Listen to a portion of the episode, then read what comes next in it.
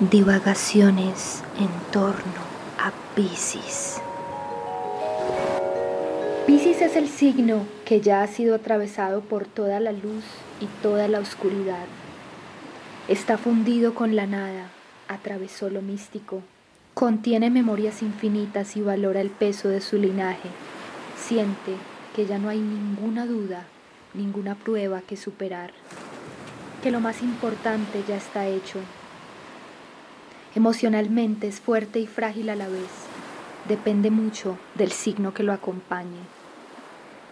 Está más allá de todo y las personas Pisces con frecuencia viven en otra realidad. Son capaces de vivir dentro de una mentira porque sus lazos más fuertes los tienen con la realidad de sus sueños, fantasías, ilusiones y anhelos. Nadie los entiende, son las personas menos realistas del zodiaco. Son desprendidos, y si se aferran a algo es solo porque los ha acomodado dentro de una rutina.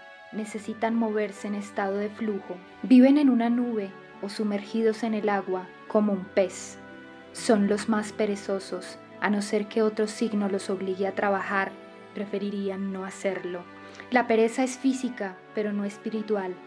Allí ocurren y se generan grandes movimientos, como los que hace el dios del mar, Neptuno, o Poseidón.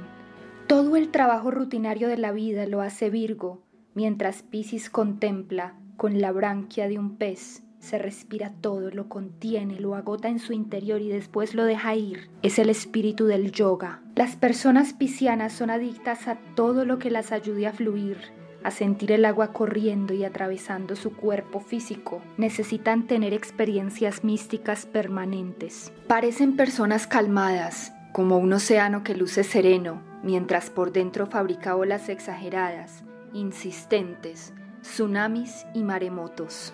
Después de todo, el ser humano no ha llegado al fondo del mar, no lo conoce completamente. Eso es Piscis, es algo que no podemos experimentar completamente. Piscis es el vientre más grande del mundo, es la mutabilidad del universo.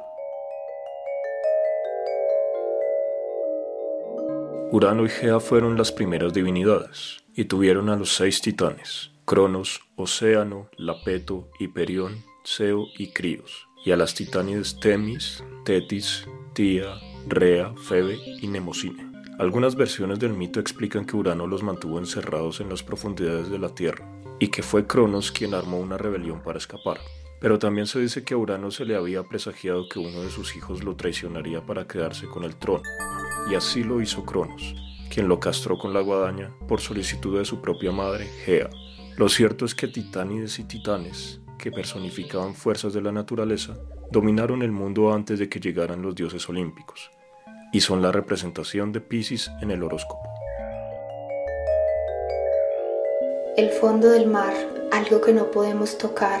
Esta es la razón por la cual Pisces rige el inconsciente, el subconsciente, los miedos, las adicciones, aquellas fuerzas que nos exceden por dentro, esos animales ocultos en nuestra naturaleza psicológica, las vidas pasadas, lo que ocurrió cuando aún no había terminado de formarse nuestro propio corazón.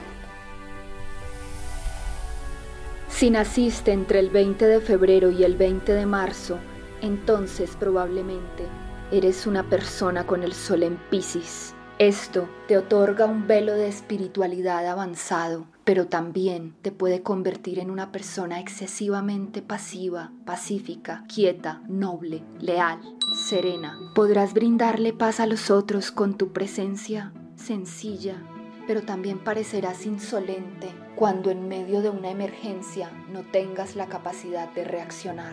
Necesitas experimentar toda la visión de las cosas para poder tomar una decisión. Por eso te sentirás favorecido cuando sean los otros o el ambiente los que tomen las decisiones por ti. El problema de las personas Piscis es vivir con ese grado de desprendimiento. Se sienten culpables cuando desean, cuando tienen una ambición por tener algo, sienten que se traicionan. A veces, cuando han soltado algo, se dan cuenta de que lo quieren de regreso y entonces se sienten desolados. Piscis es aceptar sin juzgar, por lo que muchas veces estas personas parece que carecen de criterio.